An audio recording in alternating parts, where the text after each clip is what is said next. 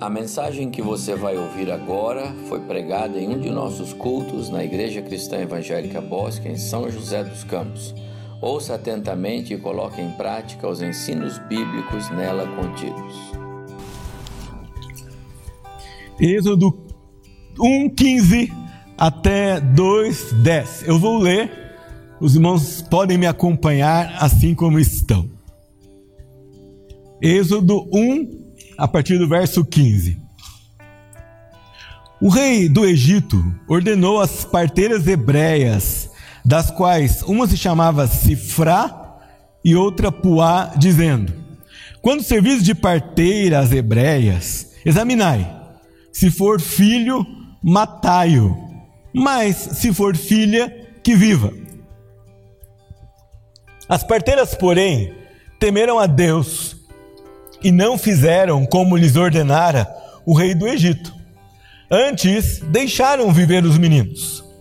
Então o rei do Egito chamou as parteiras e lhes disse: Por que fizestes isso e deixaste de viver os meninos?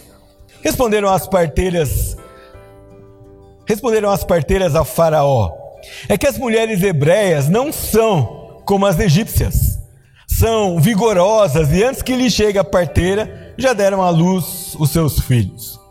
E Deus fez bem às parteiras, e o povo aumentou e se tornou muito forte. E porque as parteiras temeram a Deus, eles lhe constituiu família. Então ordenou a Faraó a todo o seu povo, dizendo: A todos os filhos que nascerem aos hebreus lançareis no Nilo, mas a todas as filhas a deixareis viver. Foi-se um homem da casa de Levi e casou-se com uma descendente de Levi. E a mulher concebeu e deu à luz um filho. E vendo que era formoso, escondeu-o por três meses. Não podendo, porém, escondê-lo por mais tempo, tomou um cesto de junco, calafetou com betume e piche, e pondo nele o menino, largou no carriçal à beira do rio. A irmã do menino ficou de longe para observar o que lhe haveria de suceder. Desceu a filha de Faraó para se banhar no rio, e as suas donzelas passeavam pela beira do rio. Vendo ela o cesto no carriçal, enviou a sua criada e o tomou. Abrindo, viu a criança, e eis que o menino chorava.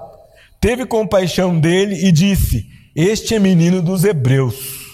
Então disse sua irmã, a filha de Faraó: Queres que eu vá chamar uma das hebreias que sirva de ama e te cria criança? Respondeu-lhe a filha de Faraó: Vai. Saiu, pois, a moça e chamou a mãe do menino. Então lhe disse a filha de Faraó: Leva este menino e cria-mo, pagar-te-ei o teu salário. A mulher tomou o menino e o criou. Sendo o menino já grande, ela o trouxe à filha de Faraó, da qual passou ele a ser filho. Esta lhe chamou Moisés e disse: Porque das águas o tirei. Vamos orar mais uma vez? Nós somos fracos e limitados, Senhor. Por vezes nós não temos a visão correta da vontade do Senhor, da palavra do Senhor, dos conselhos do Senhor. Por isso, nessa hora, nós clamamos pela misericórdia do Senhor sobre nossa vida começar em mim, que o teu Espírito encontre lugar no nosso coração e fale conosco ao lermos a tua palavra, ao entendermos aquilo que o Senhor registrou aqui há tanto tempo. Que o Senhor nos ajude a entender um pouco mais da vontade do Senhor para a nossa família, em nome de Jesus. Amém. Essa família que acabamos de descrever é uma família curiosa do ponto de vista de contato entre eles e o nosso mundo. Você pode perguntar o que é que a família de Joquebed, vivendo no Egito há pelo menos 3.500 anos atrás, 2.000 anos mais ou menos agora, mais 1.500 anos contados ali antes de Cristo, da época da vida de Moisés, o que é que essa família tanto tempo pode nos ensinar e tem a ver conosco?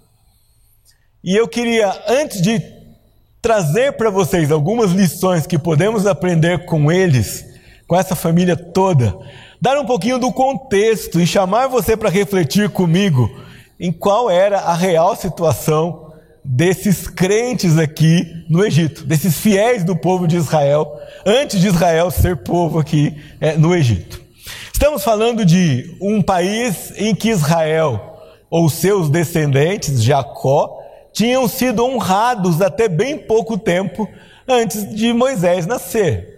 Os israelitas aqui, descendentes de Jacó, ainda não país, mas família, não vêm para o Egito sobre o contexto de perseguição, pelo contrário eles vêm para o Egito sobre o contexto de glória e de singularidade, significação. Ora, um dos seus descendentes, curiosamente, se torna o vizir do Egito, ou seja, uh, depois de Faraó, ele era a pessoa mais importante. E acima dele não tinha ninguém a não ser Faraó, José. Era o homem que governava o Egito. Você pode pensar que hoje nós não aceitaríamos um estrangeiro como ministro da Economia, o chefe da Casa Civil, ou vice-presidente do Brasil aqui na nossa pátria. Causaria extrema estranheza em todos nós se disséssemos assim: olha, vem aí um, um argentino e ele vai na chapa do presidente ganhou, e vai ser o vice-presidente do Brasil. Nenhum de nós falaríamos: oba, que coisa impressionante.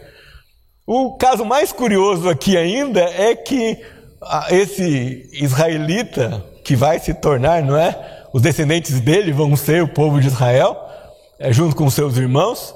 Ele não é eleito, ele não é aceito pelo povo, ele é imposto. Não é imposto pelo faraó. Olha que coisa nova, interessante. Ele é imposto pelo Senhor.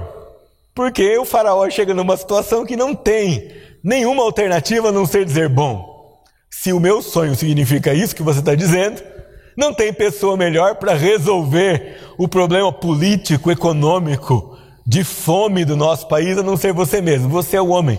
Ninguém aqui do meu reino soube resolver. Os sábios não conseguiam me dizer uma, ou me dar uma solução satisfatória. Você demonstrou que é qualificado para essa tarefa.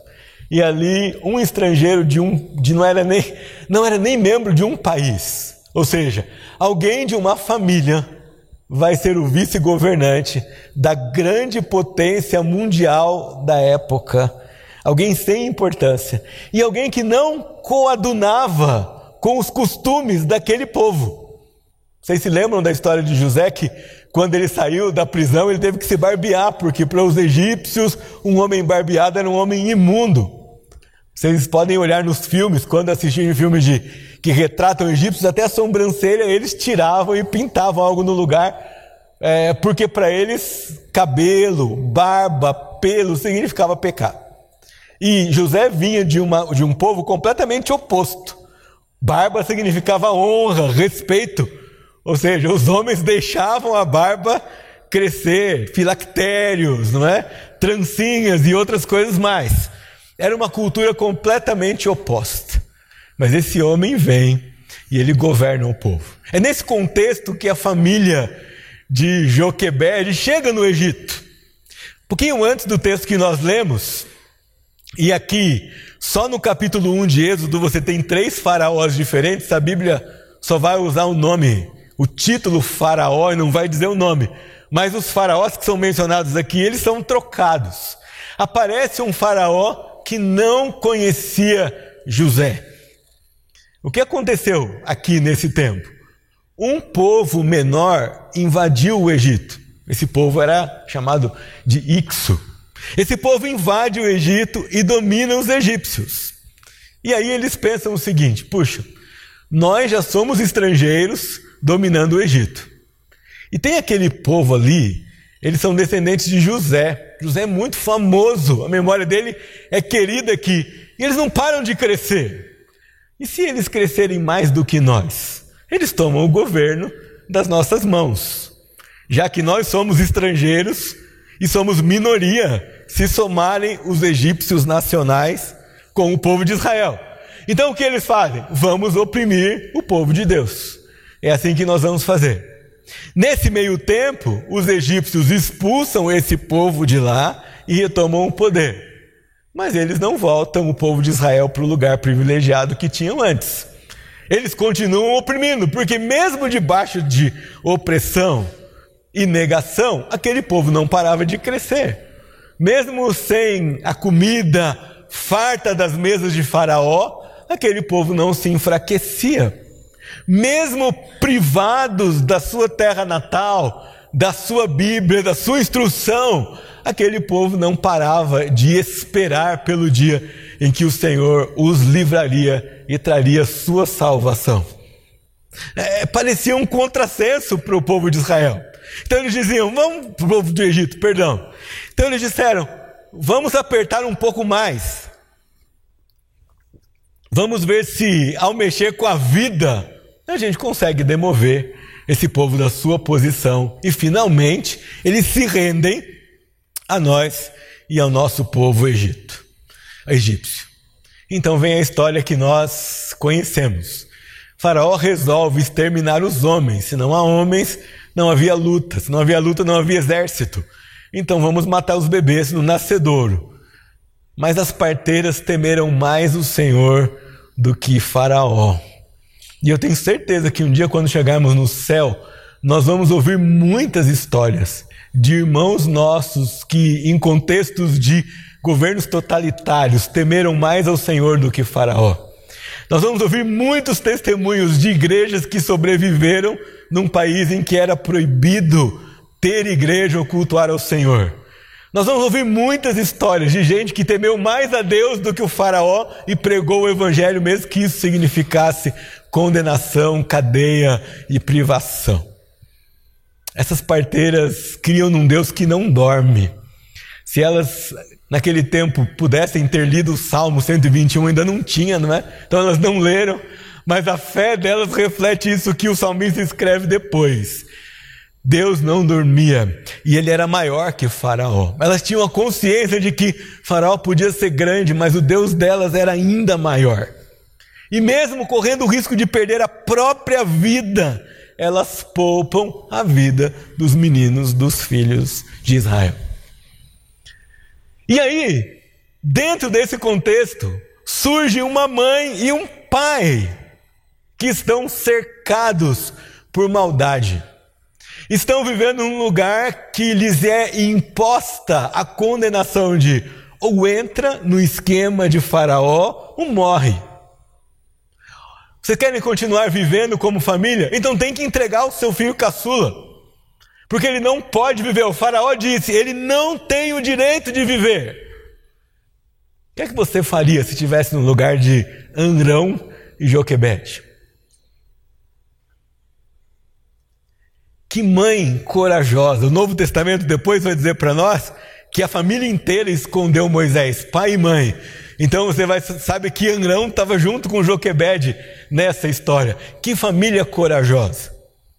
Eles temeram mais a Deus do que Faraó. E esse tem sido o desafio da família cristã e da família que teme a Deus, não só nesse momento, mas em diversos momentos da história. Meus irmãos, Faraó vai ser sempre grande. Faraó vai andar sempre na contramão da palavra de Deus. Faraó vai atentar sempre contra a família cristã e contra a igreja do Senhor Jesus. Faraó vai sempre dar botes pensando que pode destruir o povo de Deus. E você vai precisar decidir quem você vai temer mais e em quem você vai confiar mais. Se no poder visível do Faraó ou se no poder invisível do Deus que criou o mundo e que nunca dorme. É, era esse o conflito de fé dessa família. E era esse o conflito de fé do povo depois, quando Deus aparece e se manifesta em cada uma das dez pragas, envergonhando os deuses egípcios nos quais Faraó confiava. Era uma questão de tempo. Eu olho para o nosso contexto hoje, nós vivemos uma questão semelhante. Faraó é sempre maior do que nós. Há milhares de escolas pelo Brasil, quantas são cristãs? Há sempre muito mais gente ensinando aquilo que vai contra a palavra de Deus do que aqueles que ensinam a respeito da palavra de Deus. As famílias que querem educar os filhos em casa lutam há 30 anos por esse direito, não é uma novidade. A primeira família que fez isso, a filha já concluiu o doutorado, ela já trabalha, já foi ao Congresso Nacional e deu um seminário sobre isso 25 anos atrás. Mas Faraó diz: não. Não é? E o que nós vamos fazer? Se disserem um dia, não podemos ensinar mais sobre uma perspectiva cristã, os nossos irmãos que trabalham em escolas cristãs serão desafiados a enfrentar Faraó e a dizer: Nós vamos ensinar sim, porque nós confiamos mais no nosso Deus do que em Faraó. Assim acontece em países vizinhos nossos aqui já. Assim acontece em irmãos que estão pertinho aqui de nós e que são completamente regulados por Faraó. Assim são nossos irmãos bolivianos, por exemplo. Teríamos um encontro de escolas cristãs lá no mês de janeiro, mas Faraó não deixou. O governo disse: não pode. E é o que, o que acontece em tempos de internet: acontece encontros online. Faraó ainda não consegue deter esse tipo de iniciativa. Mas só um exemplo de como que aquele que detém o poder temporal se movimenta contra os valores de Deus. E um exemplo para nós que nós não precisamos nos amedrontar diante dele. E nós não precisamos ceder aos valores deles. Porque nós temos um Deus muito maior do que o poder temporal. Porque nós temos um Deus que existia muito antes de Faraó. Porque nós temos um Deus que sabe muito mais do que Faraó sabe. E porque nós temos um Deus que, se ele diz é, não tem Faraó que possa dizer não é. Nós temos um Deus que, se Ele diz, haja, aconteça, faça, abre mar, invadam rãs, mar se torne em sangue, morram os primogênitos, não tem poder que possa se mover contra o poder do nosso Deus. É que diante das lutas da vida, da sabedoria de Deus e da soberania de Deus, às vezes somos tentados a fraquejar. Nós não entendemos o tanto que eles sabem. Nós não entendemos como ele, em sua soberania, governa adversidade e bênção. Nós não dominamos a, as ideias que ele tem a nosso respeito e por que de vez em quando ele permite que sejamos oprimidos e perseguidos e por que de vez em quando ele nos livra, ainda que nós não deixemos de cultuar o seu nome, adorá-lo, pregar a palavra e nos submeter a ele. Nós somos pequenos demais para entender a grandeza da soberania e da sabedoria de Deus. E essas duas coisas andam juntas. Sabe por que os governos humanos não dão certo? Porque eles têm soberania, mas não têm sabedoria. E um soberano que não tem sabedoria é uma tragédia para a vida do povo que é governado por ele. Nosso Deus é soberano e sábio. Paulo, quando termina o seu compêndio doutrinário na carta aos Romanos, quando eu leio aquela carta e quando chega ali no final do capítulo 11, eu imagino que Paulo dá uma respirada bem funda e diz assim: Ó oh, profundidade da riqueza e do conhecimento do Senhor. Quem pode sondar, quem pode conhecer sua sabedoria, aquilo que ele faz? Não é possível. Mas nós podemos confiar. Joquebede fez isso. Ela confiou. Meus irmãos, se você olhar para essa história aqui comigo, humanamente falando, é 10 a 0 para o Faraó. Ela escondeu o bebê. Ele era formoso, mas o bebê não ajudava. Crescia e fazia o quê? Chorava. Imagina, o menino fica quieto, o faraó não pode ouvir você. E o que é que Moisés fazia? Botava a boca no trombone. Que arma frágil tinha Joquebed? Esconder dentro da própria casa. Onde é que Faraó ia procurar um bebê chorão? Na casa da própria família. Depois ela vai esconder o bebê. Onde é que ela esconde? Num cesto. Não é numa arca protegida à prova de balas. É num cesto. Ela cuida, ela betuma, ela cuida para não entrar água, mas é num cestinho. Ela põe aquele cestinho no rio. E quem é que encontra o bebê de Joquebede? a filha de Faraó. Talvez se fosse você ou eu olhando o bebê, o cesto do nosso bebê, e aparece bem no meio do rio a filha do faraó, o que, que você ia falar? Ixi, agora já era, deu errado mesmo. Se já estava dando errado, eu estava escondendo o bebê do faraó, agora justo a princesa vai encontrar o meu bebê. E aí ela se torna babá do próprio filho. Você consegue se colocar no lugar de Joquebed e imaginar como era criar o filho adotivo da filha de Faraó nos caminhos do Senhor, sem dizer para ele ah, toda a circunstância que estava envolvendo a sua própria família, tramando o seu assassinato agora como parte da família de Faraó. Você entende a história desse menino e dessa mãe? É, como ela foi, como eles foram uma família de fé que corajosamente, com aquilo que tinham nas mãos, enfrentaram o poder temporal para preservar os valores de Deus para sua família.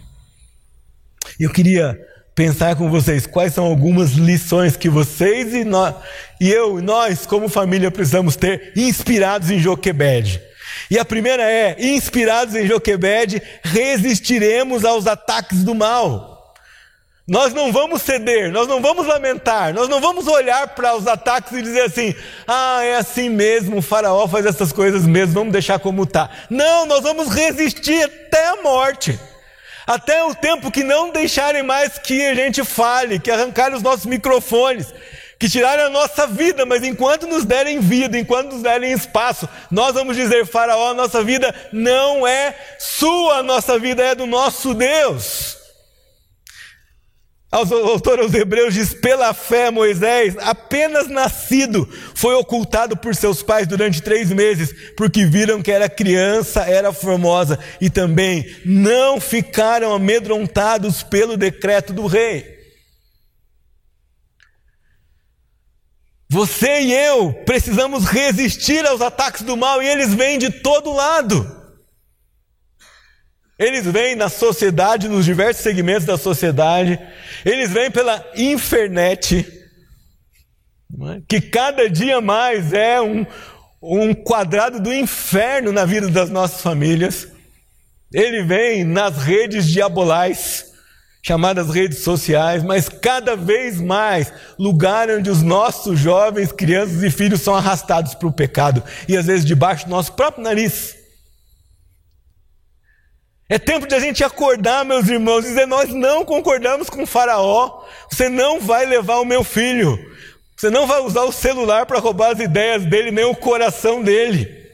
Aqui nós seguimos a palavra de Deus. Aqui tem homem e mulher. Aqui tem casamento. Aqui tem poder de Deus. Aqui tem Jesus que salva. E qualquer outra coisa que você ouvir, meu filho, é mentira e você não vai concordar. Mesmo que você passe vergonha, mesmo que você seja humilhado, mesmo que chamem você de nomes desagradáveis, você não vai concordar. Nós não vamos ceder, meus irmãos. Você já pensou que uma das razões por que você e eu estamos aqui como famílias e como igreja do Senhor é para resistir? O dia que a igreja foi embora, acabou, o mundo vai se, acabar de se enterrar no pecado e na vontade é, do diabo e no julgamento do Senhor que vai entregar mais ainda os homens ao pecado. Mas enquanto você e eu estamos aqui, nós estamos aqui para resistir. Nós vamos proteger os nossos filhos dos ataques de Faraó e nós não vamos deixar que eles levem a vida dos nossos filhos de graça. Deixe-me dar só um exemplo para vocês. Não interessa quem é que esteja governando o nosso país. Nosso país tem um plano decenal de educação, que é feito, colocado e executado independente de quem governa e independente de quem é nomeado ministro. O último relatório sobre os livros que foram distribuídos nos últimos 10 anos no Brasil apontam conteúdos dos livros didáticos e paradidáticos, como apologia ao suicídio, apologia à automutilação, incentivo à adoração de espíritos, é, normalização da homossexualidade e gêneros diversos que nós nem podemos Talvez você e eu nem, nem tenhamos ouvido falar daquelas coisas que chegam nos ouvidos das crianças desse nosso Brasil. Eu ouvi isso não foi de um religioso, eu ouvi isso de uma doutora em educação, cuja linha de pesquisa é livro didático, e numa reunião essa semana estava dando o relatório dos resultados da sua pesquisa. Só para mostrar para vocês uma área em que Faraó atua para ceifar a vida dos nossos filhos, para ceifar o coração dos nossos filhos, a ideia dos nossos filhos. Quanto mais outras muitas áreas na sociedade em que eles vão atuar e não vão apregoar os valores de Deus. Nós somos chamados para resistir e nós não vamos entregar os nossos filhos a Faraó.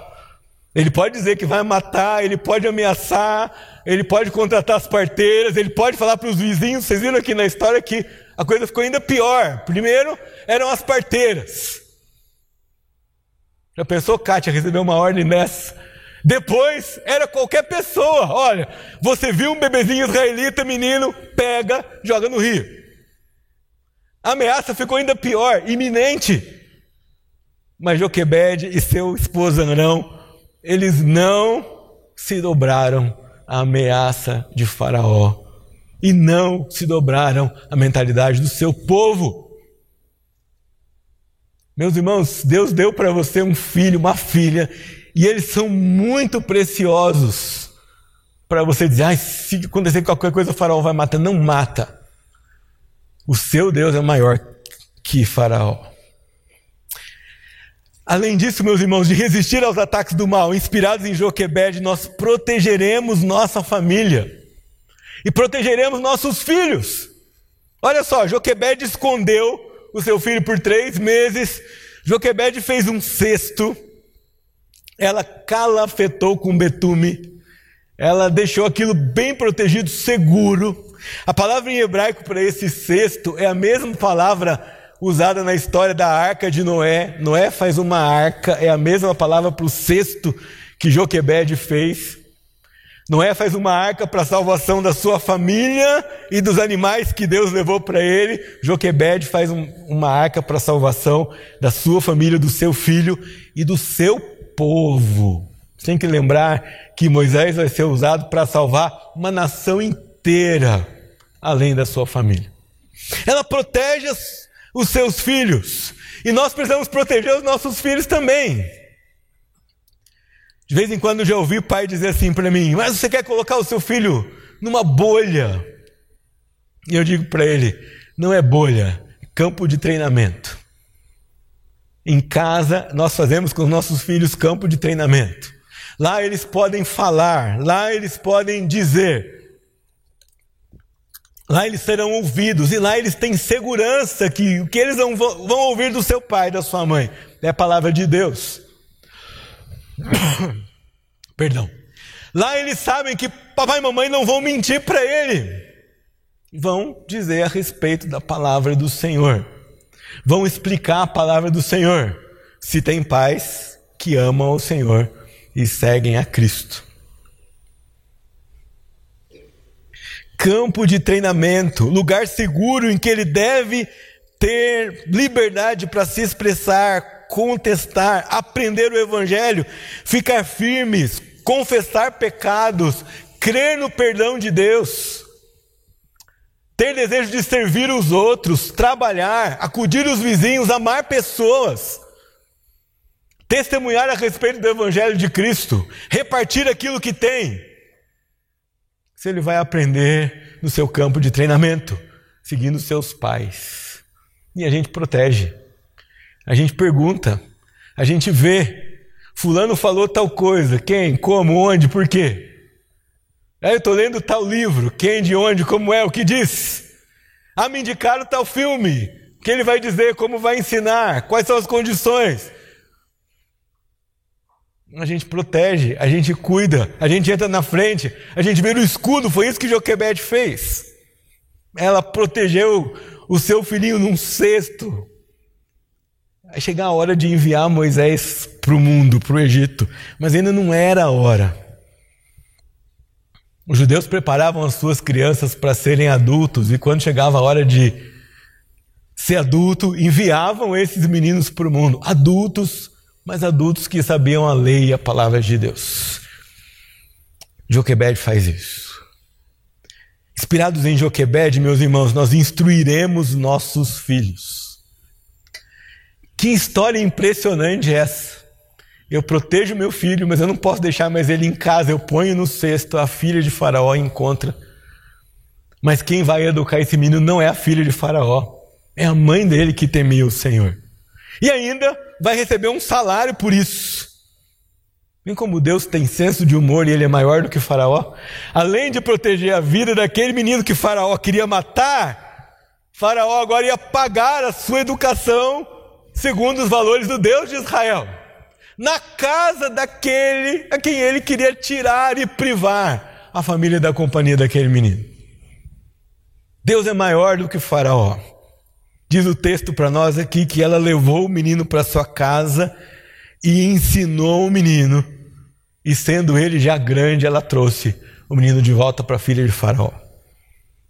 Os judeus criam suas crianças como crianças até os 12 anos.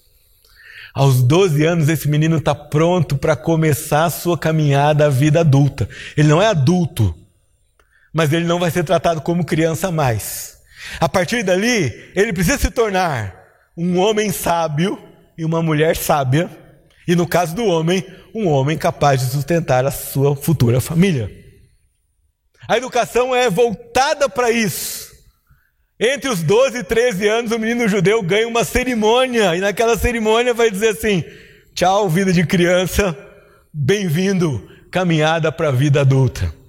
E a mãe de Moisés tem a oportunidade de fazer isso com ele em casa ele recebe os valores do Deus de Israel em sua casa.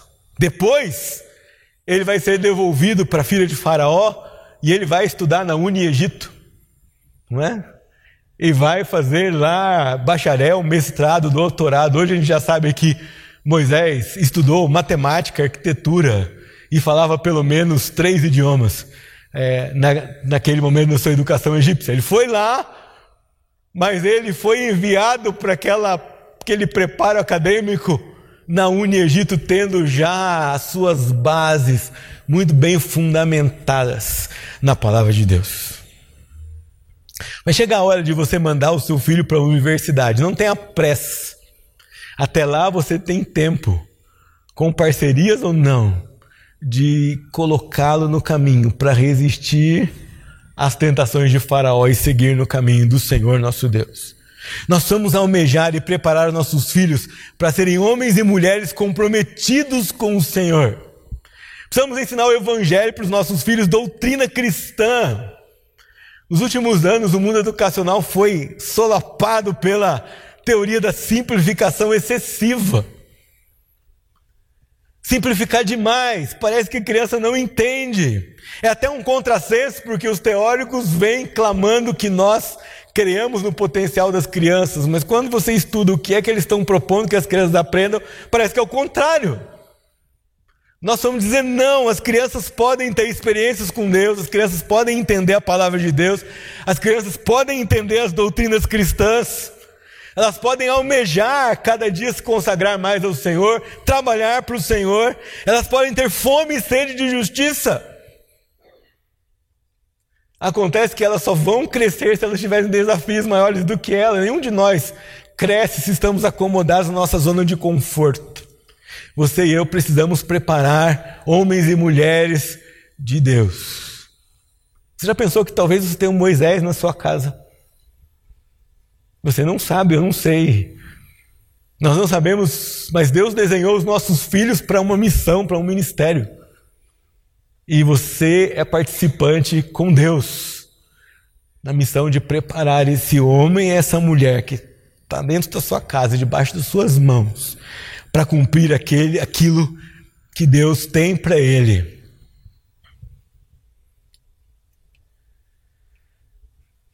Mãe de Jesus encontrou seu filho aos 12 anos discutindo teologia com quem?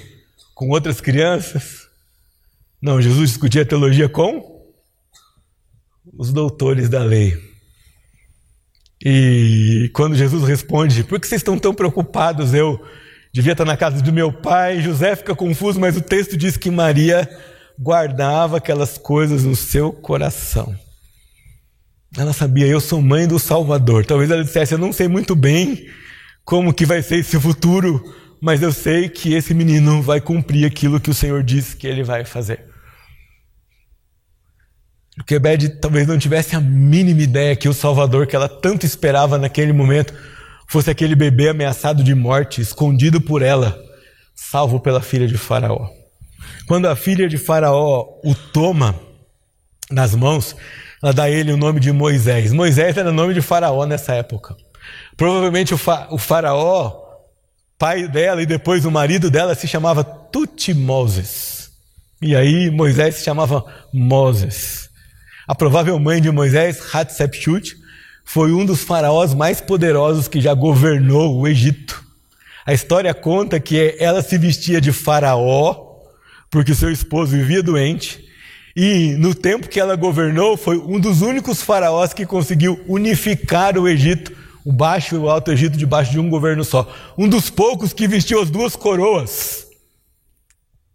Talvez aquela mulher tivesse ambições grandes para o seu filho adotivo, porque ela não tinha filhos dela mesma. O filho que ela tinha era aquele hebreu que ela tomou do rio. Mas as ambições dela eram muito pequenas, perto das ambições do Senhor.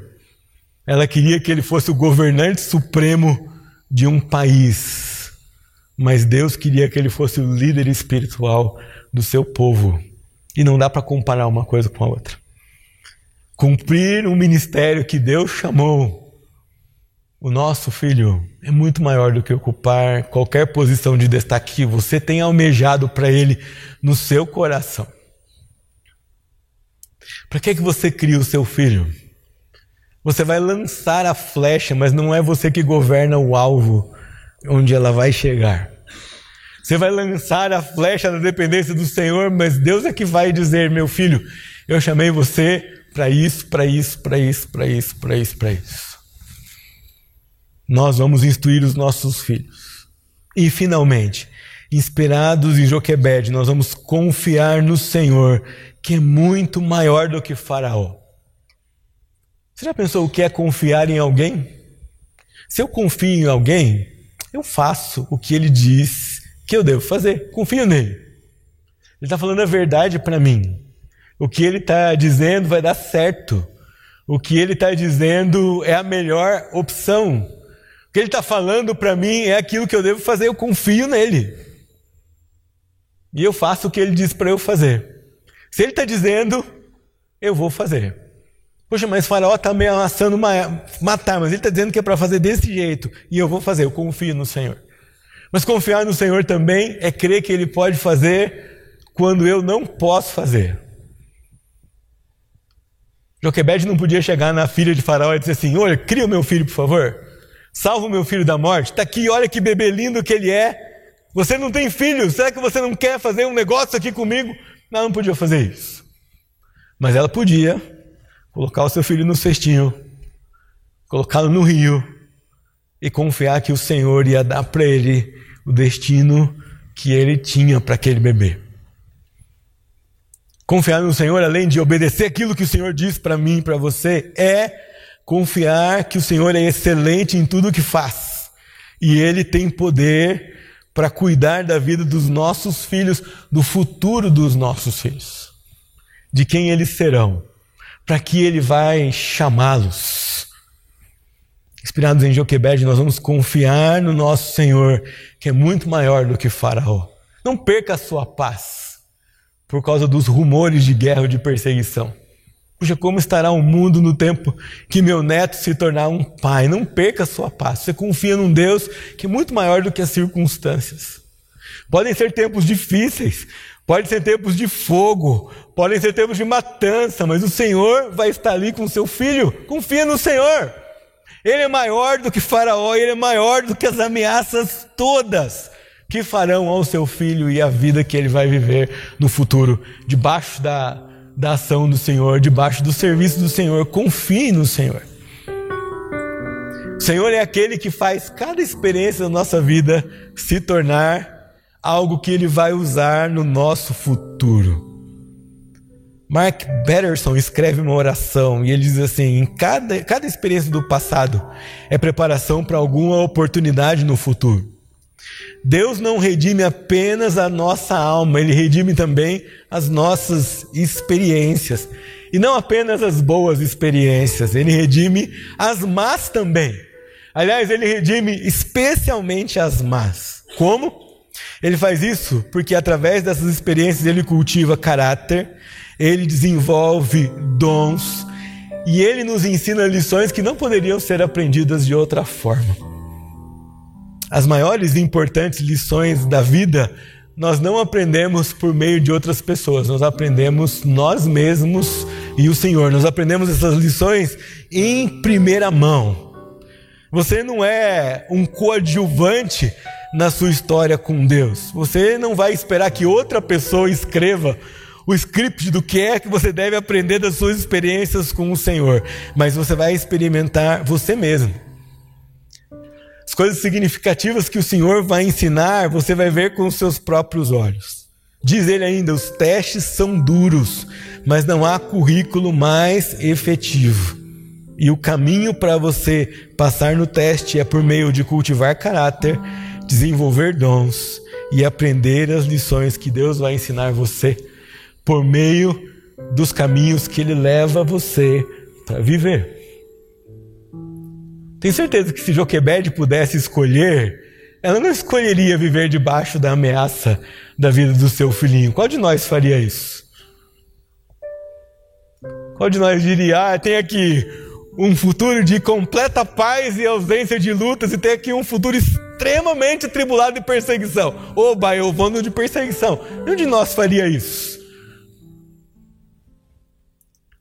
Mas a palavra, a história de Moisés, a história de José, a história de tantos outros ensinam para nós que quando Deus está no governo, nós podemos descansar, porque Ele vai fazer aquilo que Ele quer fazer. Ele nos deu instruções claras de como preparar nossa família e os nossos filhos para esse momento. Talvez você esteja preparando um Moisés, um legislador, Talvez você esteja preparando um Davi, um governador. Talvez você esteja preparando um Paulo, um missionário. Talvez você esteja preparando um Timóteo, um pastor. Talvez você esteja preparando Dorcas, uma ajudadora.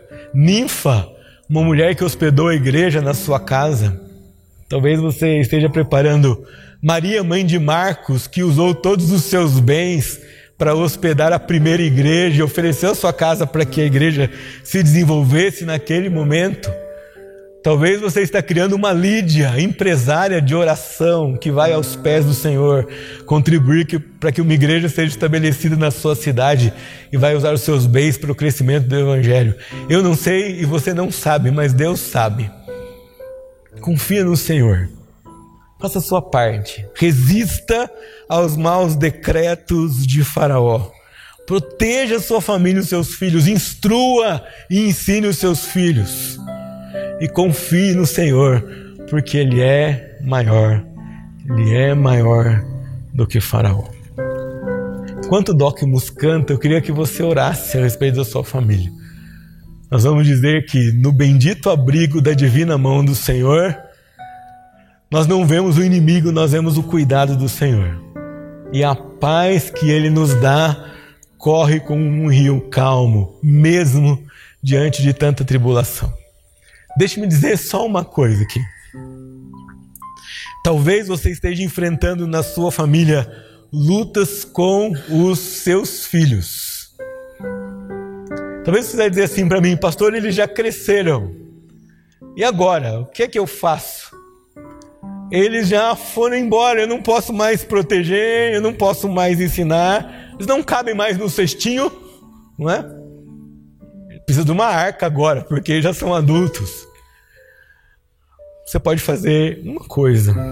Você pode confiar no Senhor que é maior do que Faraó. E aquilo que você não pode fazer, você pode clamar ao Senhor que faz. Aquilo que você não consegue fazer, você pode clamar ao Senhor que faz. Aquilo que você acha que não dá mais jeito de fazer, você pode clamar ao Senhor que faz.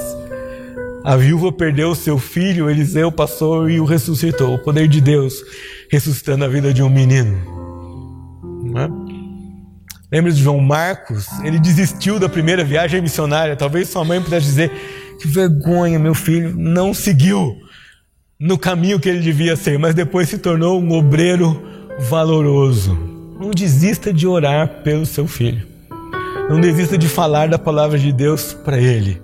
Não desista de crer num Deus que é maior do que o Faraó e no que Deus que é maior do que o inimigo.